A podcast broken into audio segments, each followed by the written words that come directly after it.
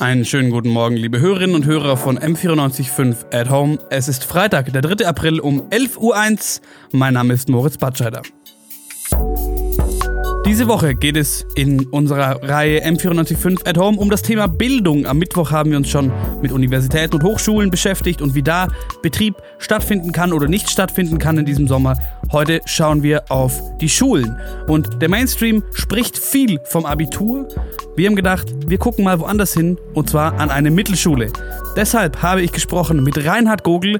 Er ist Rektor einer Mittelschule im Oberallgäu und gleichzeitig Kreisvorsitzender der Gewerkschaft BLLV. Mit ihm habe ich darüber gesprochen, wie sich die Krise auf den Lehrbetrieb, auf Schüler und aber auch auf Lehrer auswirkt. M945 to go. Dein Thema des Tages.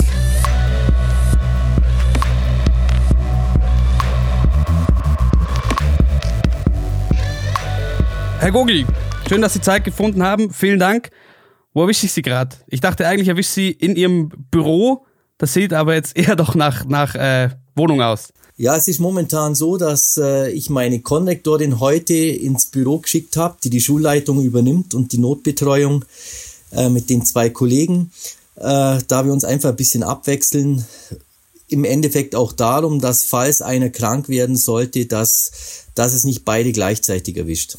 Und wenn Sie jetzt aber in der aktuellen Lage, die Schulen sind geschlossen. Seit wann ist Ihre Schule zu? Auch seit, seit zwei, drei Wochen jetzt wahrscheinlich? Ja, wir sind jetzt in der, in der dritten Woche Schulschließung. Und äh, ja, wir haben eigentlich schon geahnt, dass was kommen würde und waren dafür auch eigentlich ganz gut vorbereitet.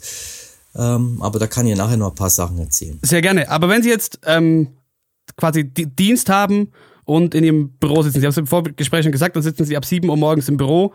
Was passiert dann im, im Arbeitsalltag eines Schulleiters in der aktuellen Situation?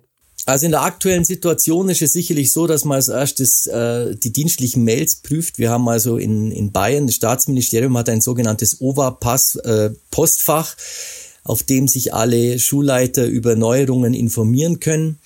Ähm, dann schaut man natürlich, was, was ist da Neuigkeiten drin. In letzter Zeit waren, waren es immer die Neuigkeiten äh, bezüglich der Notbetreuung, die sehr wichtig waren. Das heißt, ähm, die Notbetreuung ist ja in den letzten Tagen auch geöffnet worden für mehr Eltern, die in ähm, sogenannten systemrelevanten Berufen tätig sind. Und da geht es dann immer darum, dass man möglichst schnell alle Eltern informiert und sagt, äh, die und die Berufsgruppe darf jetzt auch ihre Kinder schicken, ähm, dass die Eltern da einfach immer tagesaktuell informiert sind und dann natürlich als Ansprechpartner für, für Lehrer, wenn es äh, äh, beim digitalen Probleme gibt und so weiter. Jetzt haben wir gerade schon von, von, von Kindern gesprochen. Sie sind äh, Rektor einer Mittelschule. Ganz kurz vielleicht nochmal den Begriff Mittelschule einordnen, weil ich habe in der Recherche gemerkt, den gibt es noch nicht so lange und viele kennen das eigentlich eher noch als Hauptschule. Ja, genau. Ich denke mal, das ist, äh, das ist die ehemalige Hauptschule. Man hat die vor ein äh, paar Jahren einfach äh, umgetaufte Mittelschule. Das Angebot hat man ein bisschen erneuert. Und äh, Mittelschule natürlich auch deswegen, weil an allen, ja mittlerweile an, an ganz vielen Standorten auch äh, der mittlere Bildungsabschluss nach der zehnten Klasse angeboten geboten wird, bei dem die Schüler quasi jetzt nicht den gleichen, aber einen gleichwertigen Abschluss zur Realschule haben. Das Thema Betreuung, das ist auf, auf, auf der Webseite der, der, der Mittelschule Sonthofen auch ganz schön äh, grafisch dargestellt mit einem, mit einem Ortsschild. So, sie verlassen quasi die Schule und äh, steuern in Richtung Betreuung. Wie sieht denn die Betreuung aus? Findet da, findet da Lehrbetrieb statt oder ist das wirklich nur ähm, Aufsicht? quasi. Also zur, zur Notbetreuung muss man äh, zurzeit einfach noch sagen, es verwundert uns alle, äh, aber vielleicht ist momentan die Welt im, im Oberallgäu zumindest noch, noch in Ordnung. Wir haben an ganz vielen Schulen nur sehr, sehr wenige Kinder in der Notbetreuung. An meiner Schule genau gesagt nur ein Kind ähm, obwohl wir eigentlich die Eltern, die in systemrelevanten Berufen tätig sind, auch immer wieder auffordern, von dem Angebot Gebrauch zu machen. Das soll ja die Eltern auch entlasten, die uns jetzt die Gesellschaft am Laufen halten. Wir haben momentan nur ein Kind, der tut mir natürlich immer ein bisschen leid, weil der äh, ist unter Aufsicht von zwei Lehrkräften. Das gestaltet sich aber so, die äh, alle Schüler von uns bekommen auf einer äh, digitalen Lernplattform der Schule. Äh, da sind alle Schüler registriert und in eigenen Klassenzimmern virtuell sind natürlich immer versorgt mit Aufgaben für den Tag ähm, in den verschiedenen Fächern von allen Lehrern. Und äh, ja, der Schüler, der macht dann die Aufgaben, hat jetzt das Glück, dass er dass er zwei Lehrer zur Verfügung hat, die für ihn sorgen, wenn er was nicht kapiert. Aber dann machen wir es natürlich auch so, dass äh, jetzt, wenn das Wetter gerade auch schön ist, ganz viel, dass man rausgeht mit dem. Gestern war der äh, ein Sportlehrer mit ihm drüben und hat Badminton gespielt. Ähm, ja, dass das auch einfach ein bisschen abwechslungsreich ist. Ähm, das ist für einen Schüler, der jetzt da schon seit äh, nahezu der dritten Woche da ist, natürlich eine nicht ganz einfache Situation. Ja, das, das äh, stimmt. Da möchte ich mir nicht vorstellen zu meiner Schulzeit alleine mit äh, lauter Lehrern. Aber das heißt ja im Endeffekt, wenn das nur äh, ein Schüler ist, dass für die, die, die, die, die große Menge aller Schüler, Schüler und Schülerinnen der Unterricht online stattfindet. Wie gut funktioniert das bisher nach drei Wochen? Natürlich sind, sind wir alle jetzt in einem großen Lernprozess, denn alles, was wir vorher so häppchenweise mal ausprobiert haben, äh, wo man gesagt hat, wir bilden uns in der ein oder anderen App zur digitalen äh, Schule weiter, müssen wir jetzt machen und äh, ist für, für manche natürlich gar keine Herausforderung, die sehr medienaffin sind, die, die keine Probleme haben, PDFs zu erstellen oder sich in neue Apps einzuarbeiten. Für manche ist es ähm, größeres Problem. Wir haben ja auch viele Kollegen, die vielleicht weniger medienaffin sind, aber überwiegend kommen alle gut klar. Ich habe ein, ein, ein sehr, ich habe zwei sehr gute Kollegen an der Schule, die sind wahnsinnig fit und der eine äh, hat dann, weil wir eben geahnt haben, dass was kommt, eine wirklich geschlossene Lernplattform für uns zur Verfügung stellt. Denn es hat sich bewiesen, dass die in den, gerade in den ersten Tagen die offizielle Lernplattform MEBIS, die es gibt, die ist einfach in die Knie gegangen bei so vielen Anfragen. Das läuft bei uns super und, und es beschränkt sich auch nicht bloß auf Aufgaben äh, hochladen und PDFs hochladen, sondern die Lehrer sind jetzt gerade äh, viel mehr dran, äh, neue Programme, Socrative, Learning Apps und so weiter zu entdecken, bei denen man ganz gut, ganz einfach äh, interaktive Übungen machen kann, so dass die Schüler auch einfach ein bisschen äh, Freude haben, die Aufgaben zu erledigen. Und was dazu kommt, äh, wir haben gerade eine unglaubliche Resonanz bei den Online-Fortbildungen, die rennen gerade die Türe ein, die Kollegen geben ähm, diese, dieses Wissen über sogenannte Learning Apps weiter und wir haben gerade diese, diese äh, virtuellen Fortbildungen alle ausgebucht. Das funktioniert super und da sind die Lehrer gerade dran, sich viel anzueignen. Aber erreicht, also das, das sind natürlich zwei Faktoren. Zum einen liegt es nicht immer auch irgendwo an der, an der Eigeninitiative der Schüler, aber zum anderen, gerade äh, ländlicher Raum, Oberallgäu, erreicht man alle Schüler mit, mit seinem Online-Angebot oder gibt es da tatsächlich noch Fälle, wo das irgendwie schwierig ist und man ähm, haptische Lernmaterialien ausgeben muss? Wir merken, wir merken, äh, dass es natürlich nach wie vor Kinder gibt und Schüler und Jugendliche, die wir nicht erreichen. Wir können durch die, die äh, durch unsere Lernplattform ganz gut feststellen, genau wann sind die Schüler aktiv, wann machen die welche Aufgaben. Und ich hatte erst gestern im Gespräch eine Fünftklässlerin, die gesagt hat, sie ist wirklich total begeistert, wie strukturiert ihre fünfte Klasse all die Aufgaben erledigt. Wir haben aber auch gerade in den oberen Klassen Schüler, die, die gehen uns verloren. Und da sind die Lehrer dann wirklich den halben Tag beschäftigt, ähm, Freunde anzurufen und zu fragen, was ist los, was ist mit dem zu Hause anzurufen, nachzutelefonieren. Ähm, da versuchen wir alles, äh, sagen wir mal, auf analogen Wege die Schüler mit Material zu versorgen, äh, stellt sich ein bisschen als schwierig dar, denn eigentlich beherrscht äh, oder eigentlich besteht Betretungsverbot an den Schulen für alle. Aber wo natürlich notwendig, aber bisher habe ich da keine Meldung, ähm, würden wir den Kindern natürlich auch die Lernmaterialien schicken, wobei alle Bücher zu Hause haben. Aber überwiegend funktioniert es digital ganz gut. Die wollen, die müssen nur wollen. Ein Punkt, den ich besonders spannend finde an der ganzen, an der ganzen Sache, ähm, E-Learning und inhaltlich mag das gut funktionieren, aber vor allem, soweit ich das jetzt äh, herausfinden konnte in meiner Recherche, ist man ja an der, an der Haupt- oder eben Mittelschule noch viel mehr auch Sozialpädagoge als vielleicht ein Fachlehrer am Gymnasium.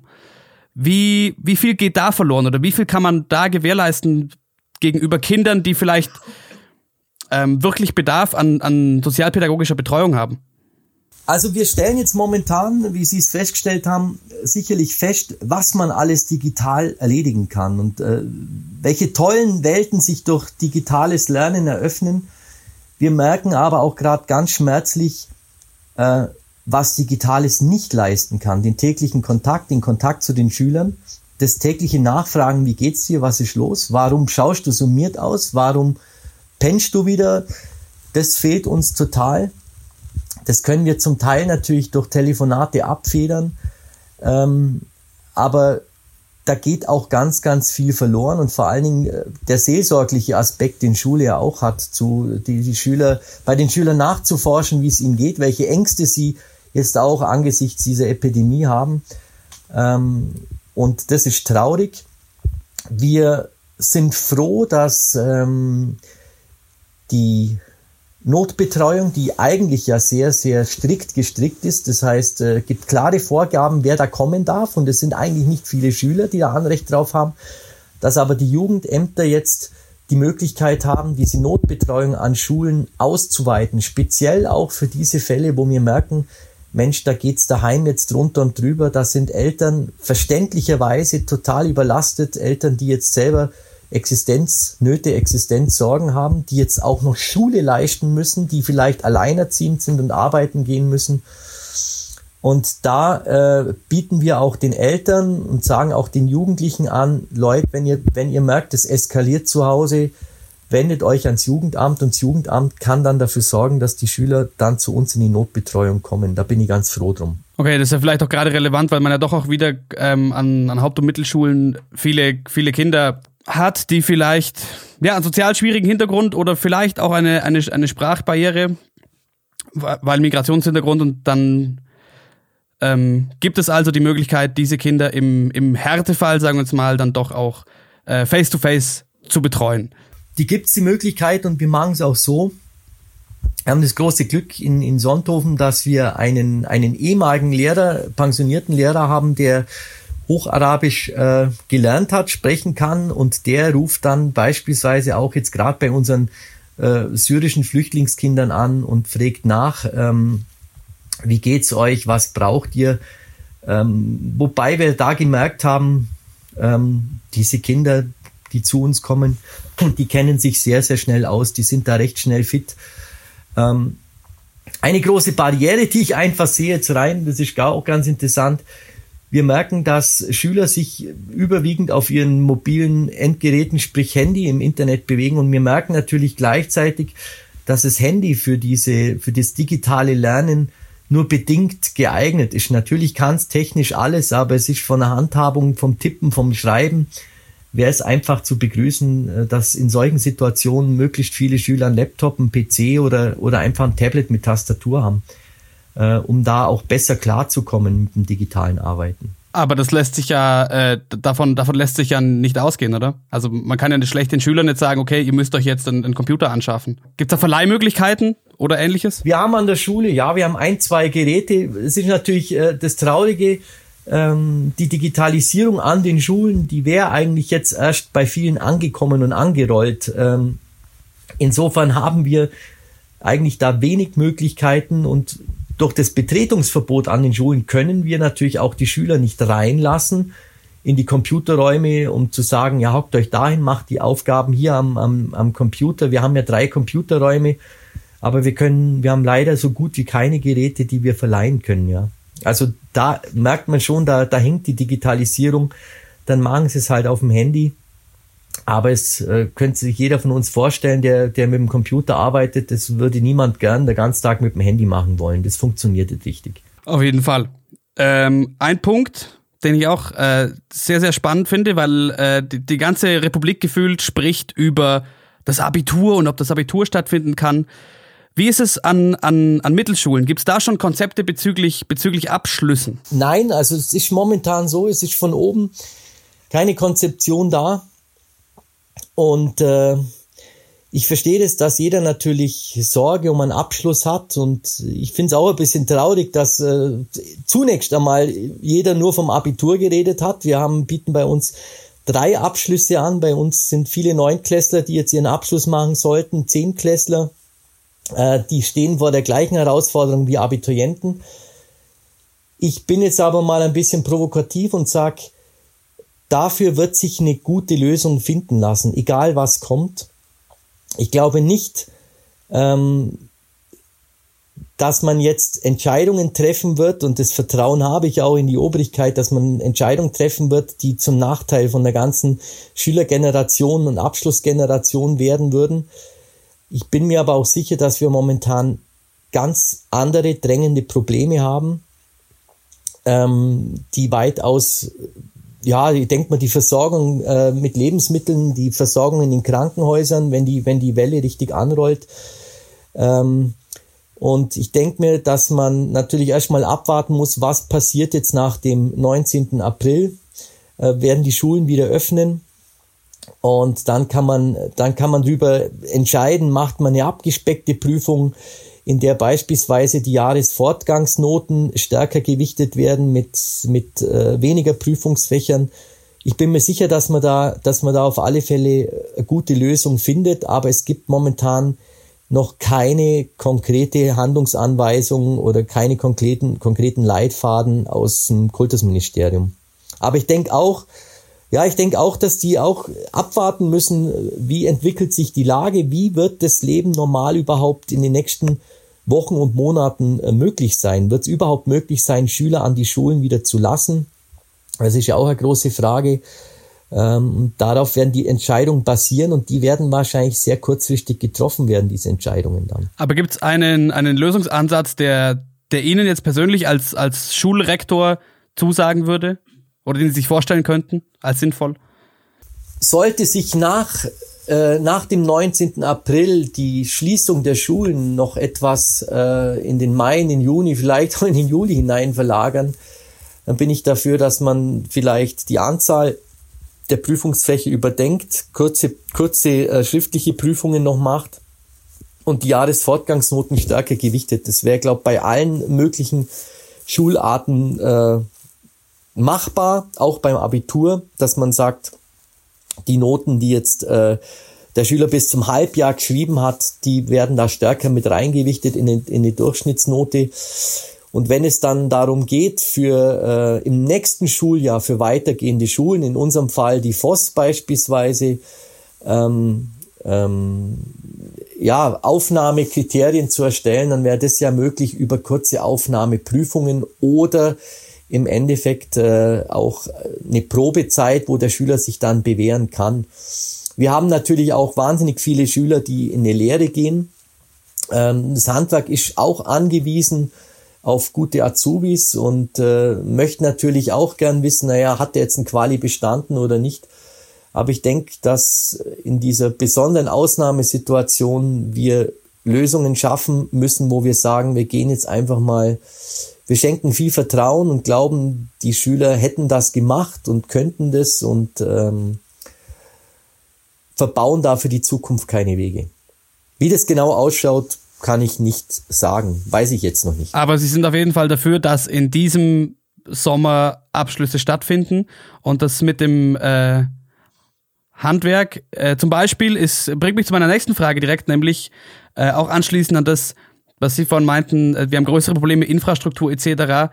Viele Schulabgänger an der Mittelschule ähm, gehen in Bereiche wie Gastronomie, Handwerk, Einzelhandel etc wo akuter Fachkräftemangel herrscht und gerade in solchen Zeiten es essentiell ist. Also gibt es auch eine gewisse Form von, von wirtschaftlichen Druck, dass Schüler, die jetzt in der 9. oder 10. Klasse sind, abschließen diesen Sommer?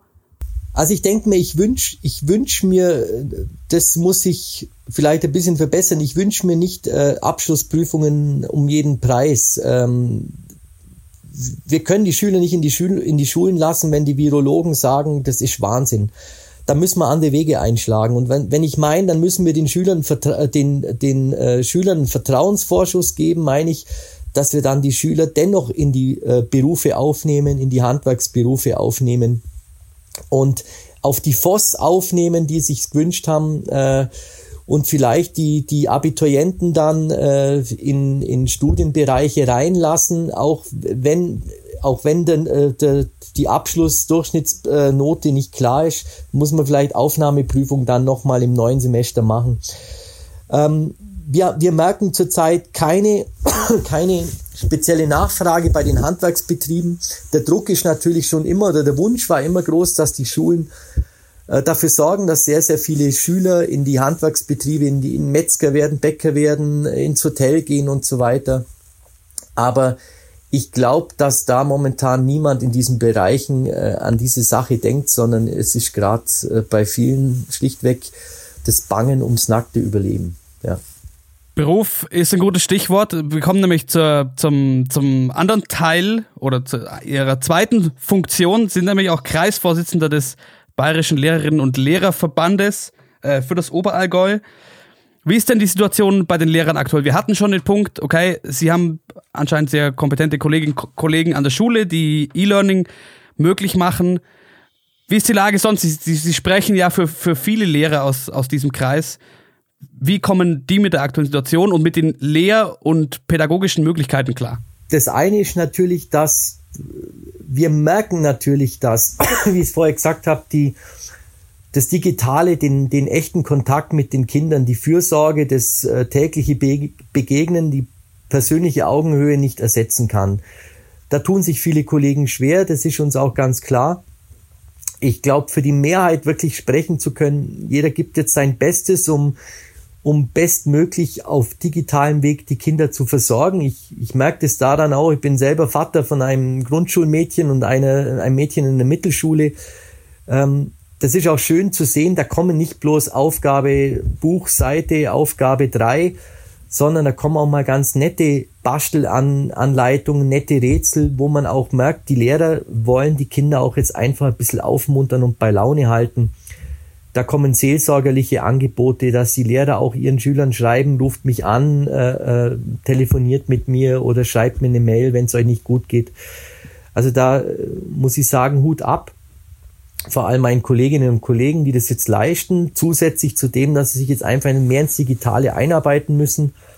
Aber ich muss aber und glaube, da spreche ich auch für alle Lehrer, dass wir uns da einig sind. Erst einmal den Riesenhut ziehen wir vor allen Eltern, vor allen Dingen vor Alleinerziehenden jetzt, die diese Aufgabe zu ihrem Alltag, zu den Sorgen, denen sie haben, auch noch leisten müssen, nämlich ja, äh, die, die, die Kinder dazu zu bringen, sich überhaupt mal an die, an die Lernmaterialien, die sie von der Schule bekommen, äh, hinzusetzen.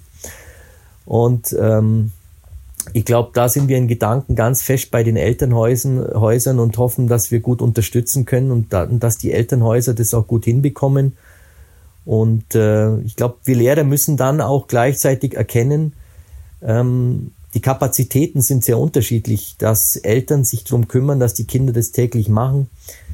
Wir müssen das mehr als Lernangebote verstehen und, und, und wenn Eltern da einen, einen brutalen Kampf mit ihrem Kind führen müssen, dass es das jeden Tag macht und das dann zur, zur Eskalation in der Familie führt, dann müssen wir auch mal einfach einmal sagen, okay, wir bieten das an und was geht, geht zu Hause, was nicht geht, geht nicht. Also die Lehrkräfte hoffen da schon äh, zusammen, dass die Eltern das auch gut schaffen, dass man da die Kinder einigermaßen gut durchkriegt. Und von, von Lehrerseite aus, also der, der BLLV, Bayerischer Lehrer- und Lehrerinnenverband, ist eine Gewerkschaft. Können wir da vielleicht ganz kurz einschieben, weil es ja doch eine spezielle Situation ist, wie sich vielleicht der BLLV von anderen Gewerkschaften, anderen Berufsgruppen ähm, unterscheidet, einfach aus dem Grund, nach, äh, weil Lehrer und Lehrerinnen ja Beamte sind. Was unterscheidet den BLV von, von Verdi oder Gewerkschaften in anderen äh, Arbeitsbereichen? Also grundsätzlich ist es so, der BLV ist ja nicht bloß äh, äh, ein Verband für verbeamtete Lehrer. Wir haben auch äh, Mitglieder, die sind im Angestelltenstatus.